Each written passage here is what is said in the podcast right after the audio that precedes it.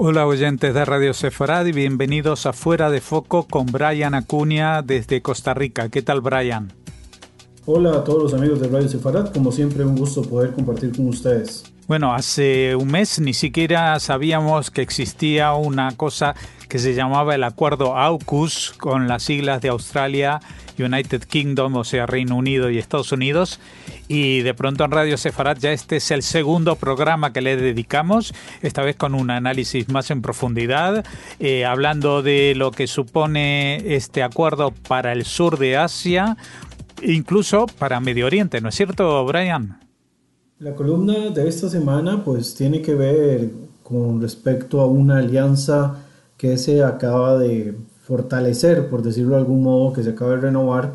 entre los países de Australia, el Reino Unido y los Estados Unidos. A esta alianza se le ha llamado el AUKUS, ¿verdad? Que son las siglas o la conformación de los tres países y esta alianza, la, la intención de este movimiento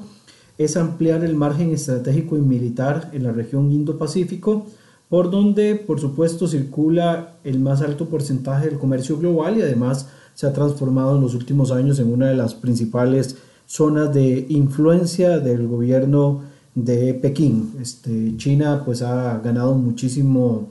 eh, poder en los últimos años dentro de esta región y la intención tanto de Estados Unidos como de su aliado más importante en el eje atlantista en la época actual, como lo es el Reino Unido, es tratar de contrarrestar la amplia eh, fuerza que ha tomado el gobierno chino en esta, en esta zona. Y de qué forma más efectiva si no es por medio de, eh, de un país como Australia que, bueno, por supuesto por su ubicación eh, estratégica y además por los contactos que tiene a nivel marítimo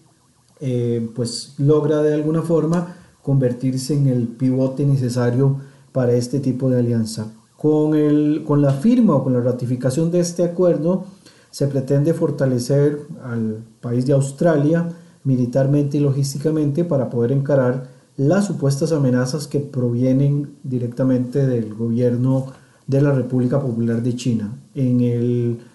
campo, digamos, o las nociones de esta supuesta guerra o este supuesto enfrentamiento entre potencias, tenemos el campo de la guerra informática, ¿verdad? O el ciberespacio, donde en los últimos años se ha transformado en uno de los escenarios más eh, pues, ruidosos en cuanto a las relaciones tensas entre las principales potencias, siendo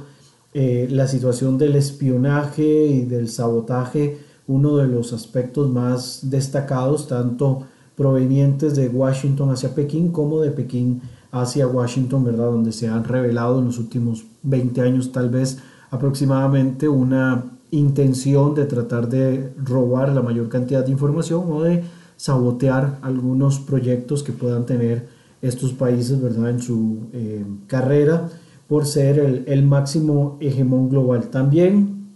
tanto eh, China como los Estados Unidos eh, se mantienen en una cercanía eh, dentro de los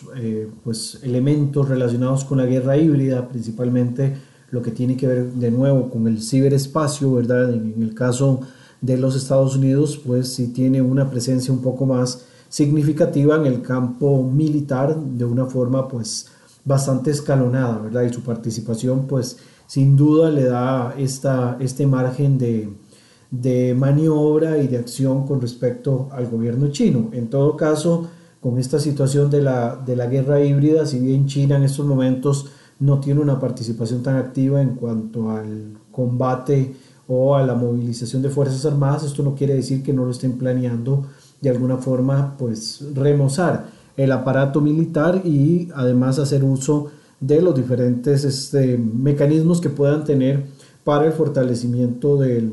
proceso de, la guerra eh, convencional y también el uso de factores o de actores no convencionales que puedan también pues, formar parte de esta, de esta situación. También, por supuesto, hay una carrera muy interesante y peligrosa además que es el desarrollo de submarinos, principalmente aquellos que tienen capacidades nucleares, ¿verdad? En esto hay países que eh, mantienen una eh, industria muy importante del desarrollo de este tipo de, equipos, ¿verdad? Francia, Alemania, eh, bueno, el propio China, los Estados Unidos, Reino Unido, desarrollan eh, este tipo de transportes de uso militar y que también puede ser, bueno, de uso investigativo, pero que en los últimos años se ha señalado mucho el uso de, de este tipo de aparatos para mantenerse dentro de la famosa triada nuclear, ¿verdad? Y, tener como un contacto más directo con respecto a este tipo de,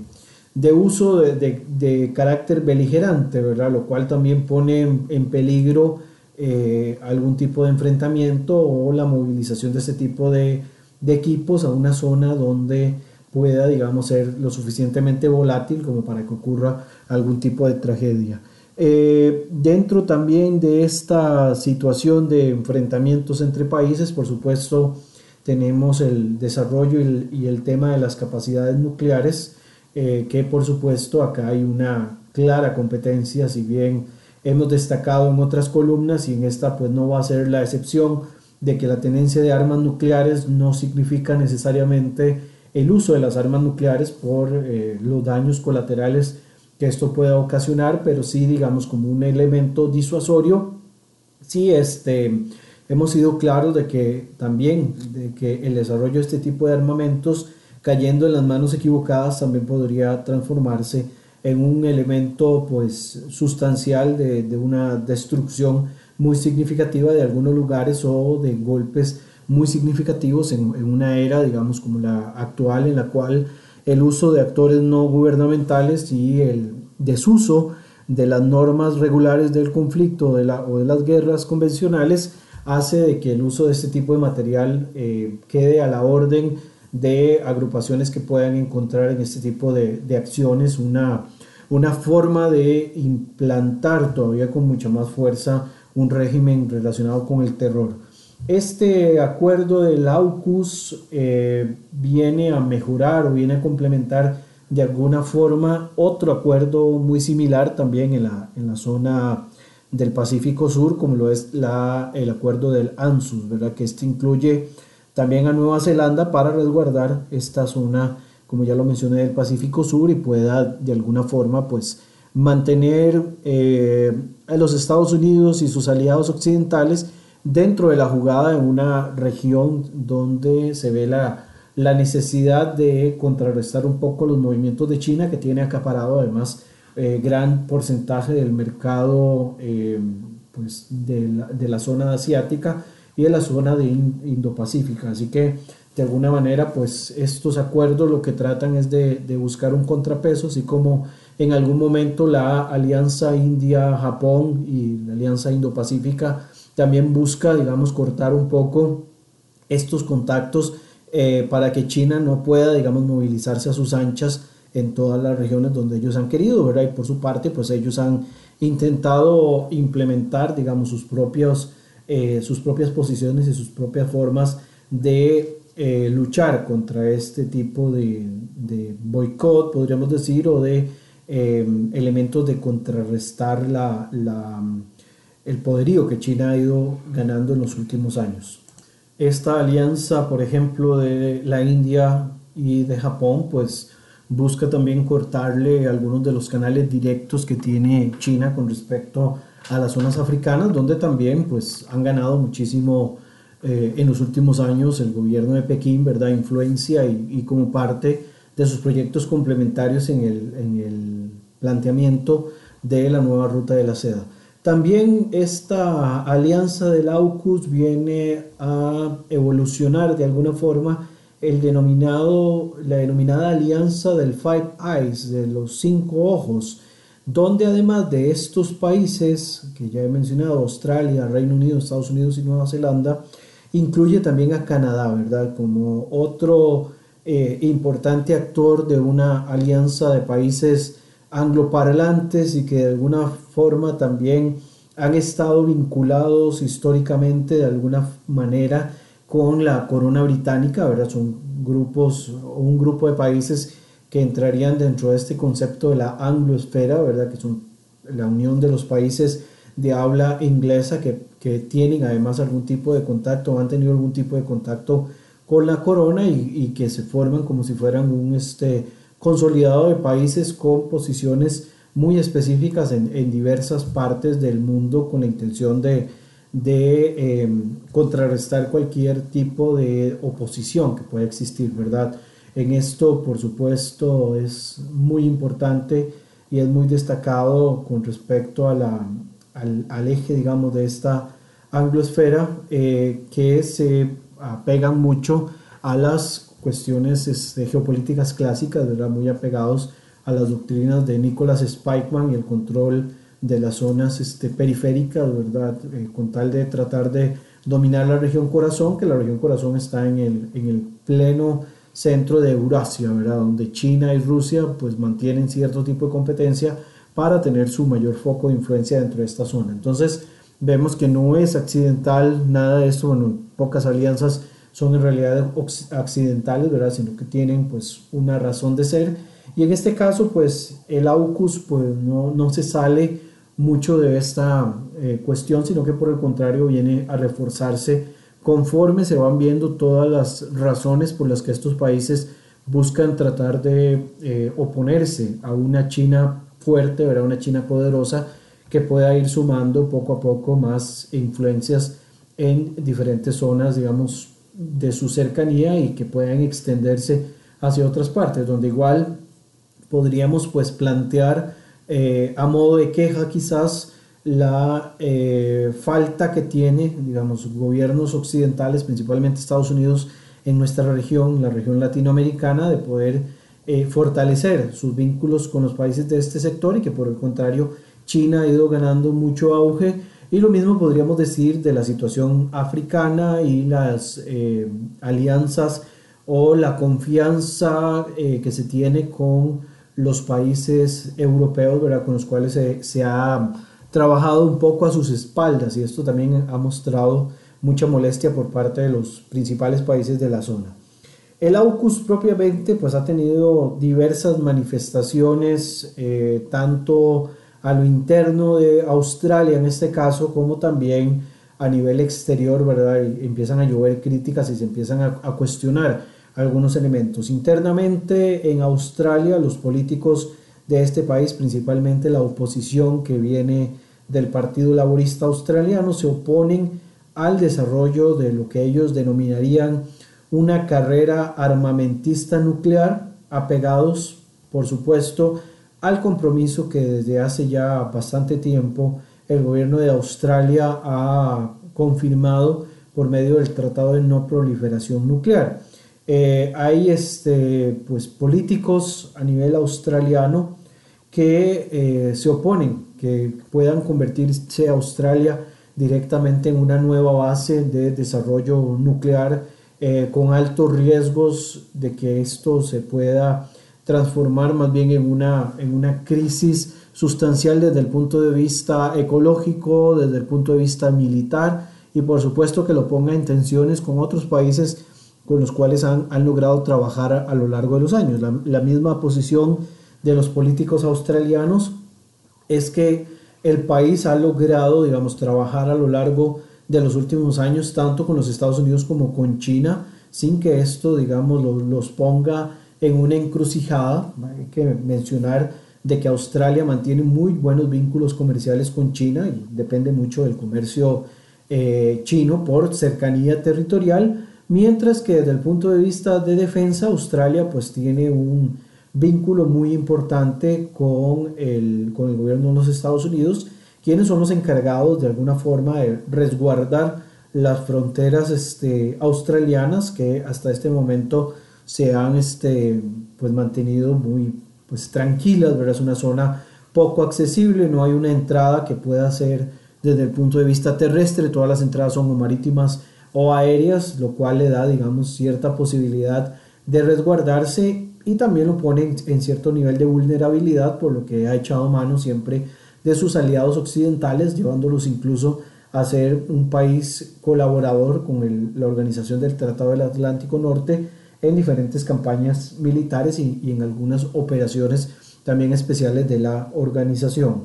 Eh, bien mencioné, ¿verdad?, de que los propios em, políticos chinos han, han, dado, digamos, en el clavo de que el país ha logrado, digamos, tener este vínculo con ambas superpotencias sin tener este, ningún tipo de, de vínculo exclusivo, eh, aunque con el AUKUS ya, digamos, esto podría cambiar sustancialmente. En cuanto a las respuestas de carácter internacional, pues comenzar hablando de que la Unión Europea ha visto con recelo el acuerdo eh, firmado por estos tres países, ¿verdad? Y, de una forma que ellos sienten que ha sido un poco, pues, tras bambalinas o que ha sido un poco eh, a traición, por decirlo de algún modo, uno de los países que manifiesta una enorme molestia porque además sufrió un golpe o un revés de carácter económico por uno de los proyectos que trabajaban con Francia,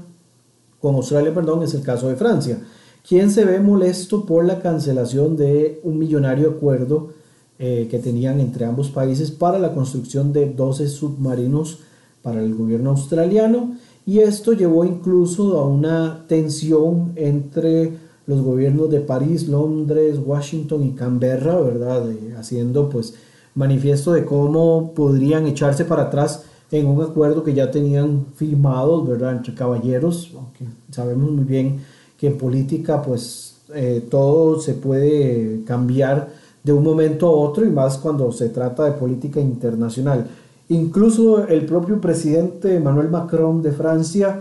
mostró su inconformidad con el gobierno del presidente Joe Biden, acusándolo incluso de una manera pues bastante eh, importante y de bastante llamativa de estar siguiendo los pasos o la línea que el expresidente Donald Trump eh, hacía en su momento con respecto a la Unión Europea, ¿verdad? Trabajando según menciona las fuentes europeas, trabajando incluso a espaldas de la Unión Europea, lo que significa además de alguna manera una fuerte tensión y una, eh, una nueva condición de, de, disconformidad por parte de miembros de la OTAN, ¿verdad? La cual se ha visto cada vez más cuestionada con este tipo de movimientos, con algunas decisiones políticas que se han tomado a lo largo de los últimos años y que también ha gestado, eh, pues en cierto modo, que venga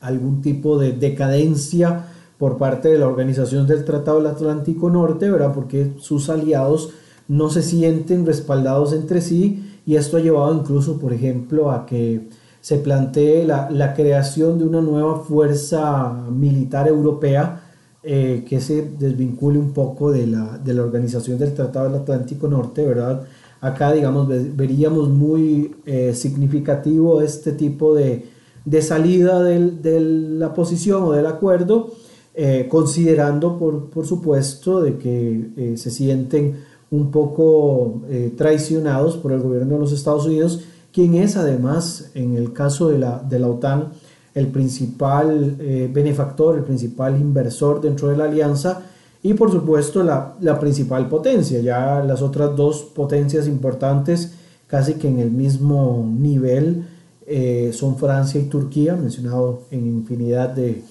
columnas anteriormente, y señalando por supuesto eh, la ventaja trascendental que tiene Francia en estos momentos por además de ser parte de la alianza y ser del Consejo de Seguridad de las Naciones Unidas, ser uno de los países con posesión de eh, equipo y armamento eh, nuclear, ¿verdad? Lo que le da, digamos, un tipo de ventaja persuasiva muy, muy interesante. Otro país eh, que también mostró su disconformidad con esta alianza fue, por supuesto, el gobierno chino. En el caso del gobierno de Pekín, advirtió que este movimiento podría eventualmente desatar una nueva carrera nuclear, eh, lo cual por supuesto llevaría a que China quiera utilizar también de su propio equipamiento de carácter nuclear, ¿verdad? en el cual ellos también son una, una potencia global con, con acceso a este tipo de armamentos y que esto podría, digamos, eventualmente llevar a una nueva crisis de misiles, ¿verdad? Muy parecido a la época de la Guerra Fría, de hecho se le llama, digamos, como el, comienzo de una nueva guerra fría, ¿verdad? Esto, por supuesto, genera posiciones muy contrapuestas porque hay que guardar las distancias de lo que ocurría en aquel momento como para marcarlo en la época actual, ¿verdad? Esa, extraña costumbre que hay de querer llamar de una misma manera a eventos que son eh, pues similares pero no exactamente iguales, eh, pues sí, digamos, eh, se puede señalar de que genera algún tipo de tensiones de bandos y demás, pero a diferencia de la época de la Guerra Fría, en un proceso de bipolaridad en cuanto a los principales actores globales que existían en aquel momento, en la actualidad pues contamos con un mundo multipolar, eh, con alianzas, digamos, regionales muy este, sui generis en algunos casos y otros tipos de alianzas que se han venido gestando a lo largo de los años que podrían, digamos, restarle un poco las posibilidades de, de poder gestar solamente dos bandos. Más bien, por el contrario, esto podría terminar de impulsar eh, aún más el funcionamiento de múltiples bandos, de múltiples este, alianzas que podrían estar a favor de un sector, del otro, tener una ruta alterna que también puede ser muy beligerante y muy peligrosa, ¿verdad? Aún así, digamos, ante la, respuesta de Pekín, por el contrario, tenemos una respuesta quizás un poco menos agresiva y que se puede sentir un tanto más beneficiado, y es el caso de la respuesta del gobierno de Taipei, ¿verdad? que es el gobierno taiwanés, quienes ven en esta alianza entre países eh, anglosajones, ¿verdad? Eh, una válvula de escape con respecto a las tensiones que ellos viven en la cercanía de sus fronteras con la República Popular de China. Recordemos que para el gobierno chino, eh, Taiwán es una provincia rebelde que debe de someterse a la voluntad de Pekín y este, en los últimos años, por supuesto, el gobierno de Taiwán, que en un inicio era el reconocido internacionalmente, ha venido a menos cada vez que va pasando el tiempo, tiene cada vez eh, menor reconocimiento internacional, alguno de este reconocimiento proviene de países eh, pues con muy poco músculo político, algunos de estos por cierto están en Centroamérica también, eh, y cada vez se va viendo más aislado Taiwán con un respaldo significativo del gobierno estadounidense, ¿verdad? que los tienen ahí como una plataforma de lanzamiento para, para tratar de contrarrestar un poco a China, pero que por supuesto, eh, viendo las condiciones en las cuales se desarrolla el gobierno taiwanés, puede que eventualmente no, no tenga eh, pues mayores capacidades, ¿verdad? Y vean en este tipo de, de movidas por parte de, otros aliados o por parte de otros países que han dado algún tipo de, visto bueno a la gestión eh, taiwanesa, eh, de alguna manera pues lo ven como una, una forma de mantener más años, digamos, su, condición de separatistas eh, o su condición, digamos, de estado de territorio que busca su propia autodeterminación. y que considerar que de aquí al 2048 eh, China tiene planeado, 2049, China tiene planeado de que todos los territorios que en algún momento formaron parte de su, de su zona histórica, incluyendo territorios, digamos, disputados en el mar, todo lo que tiene que ver con el mar del sur, ellos quieren volver a tenerlo bajo su control. Una vez que se cumpla el centenario de la Revolución China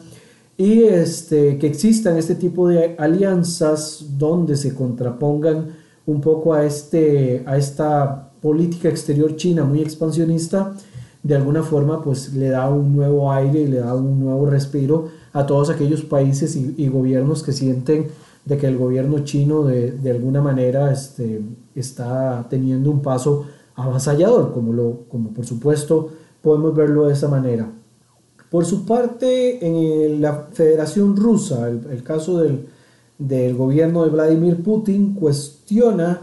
la posibilidad de que esta alianza venga a gestar eh, pues algunas líneas divisorias innecesarias, mencionarían ellos, en Asia Pacífico, así como la transferencia también o la duda que queda con respecto a la transferencia de combustibles para las embarcaciones principalmente aquellas que tengan material nuclear, ¿verdad? Se hace todo un cuestionamiento del impacto que esto podría ocasionar eventualmente y por lo tanto el gobierno de Moscú pues no, no se muestra muy convencido, por supuesto también a ellos les afecta desde el punto de vista estratégico esta alianza y ellos muestran, digamos, eh, poco convencimiento de que esta alianza pueda traer algo bueno para la región. Por su parte, y que no se me podía escapar del análisis y de los cuestionamientos, con lo que voy a ir cerrando, por supuesto, la columna del día de hoy, eh, tiene que ver con la región del Medio Oriente. Evidentemente ya mencionamos bastante las zonas asiáticas y muy este, en particular las zonas del sur de Asia, ¿verdad? Eh, pero también es importante hacer un señalamiento con respecto a cuestiones del Medio Oriente para regresarme finalmente al sur de Asia y mencionar un aspecto eh, que es trascendental en esta, en esta situación. El analista indio Dianesh Kamath señaló en un artículo para el diario Asia Times eh, que este acuerdo del, del AUKUS eh, amenaza de alguna manera la paz en el Medio Oriente, paz que por supuesto es una quimera en estos momentos, pero que más bien viene a tensar aún todavía mucho más la situación y por supuesto pone problemas eh, y amenazas a la seguridad en la región del sur de Asia. En este caso, eh, Dianesh Kamath señala, en el muy puntual caso del Medio Oriente, que si Australia puede tener acceso a material nuclear, ¿qué podría impedir de que este material nuclear también se le pueda facilitar por medio de sus aliados en la región euroasiática al gobierno de la República Islámica de Irán? Que lo puedan lograr ya sea a través de China o que eventualmente también lo puedan lograr a través de Rusia. Si esto llegase a ocurrir, menciona Kamat, eh, ¿cuál sería la reacción que tenga un país como Israel? Eso es, digamos, el planteamiento que hace eh, Kamat, por supuesto, eh, bajo el señalamiento de que Israel también posee acceso a material nuclear para uso eh, militar, ¿verdad? Y que esto pueda eventualmente, pues,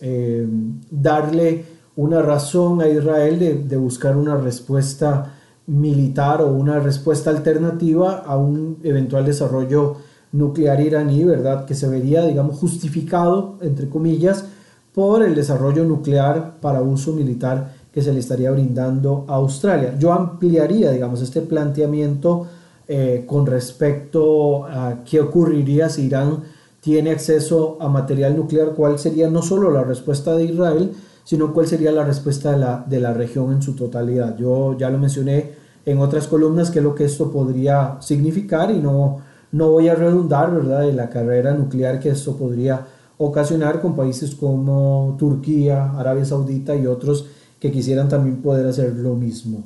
Eh, en el sur de Asia también tenemos a Pakistán, que es un ferviente y fuerte aliado de Pekín. Y en este caso, si se echara mano del desarrollo nuclear pakistaní, que está más que declarado ¿verdad? Y, convencido de que existe, ¿cuál sería la respuesta en este caso del gobierno de India?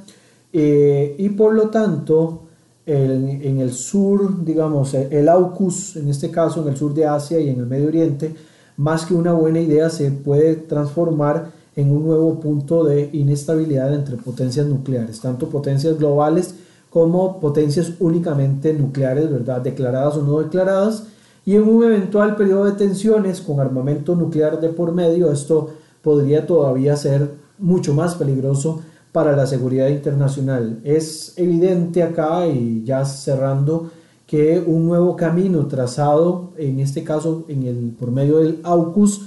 viene, digamos, otra vez a marcar la ruta de la beligerancia y se encienden las alertas de nuevas tensiones con alcances que podrían tornarse todavía mucho más peligrosos, tomando en consideración en manos de quién, digamos, pueda quedar el acceso a este tipo de material que no tiene que ver solo con el acceso por parte de países, sino que eventualmente pueda caer en manos de otros actores no estatales que puedan utilizar este tipo de material para una beligerancia todavía mucho más peligrosa y mucho más riesgosa para eh, todas las regiones, tanto en el sur de Asia como en el Medio Oriente y otras partes del mundo donde el acuerdo del AUKUS podría convertirse en la excusa perfecta para llevarnos a una nueva tensión a nivel global. Jorge. Muchas gracias, Brian Acuña, por habernos eh, llevado y ahondado en este tema que es nuevo y, al parecer, de una gran trascendencia para la geopolítica mundial. Esperamos contar contigo nuevamente dentro de dos semanas. Hasta entonces. Esperando, como siempre, que todos se encuentren muy bien. Seguimos en contacto.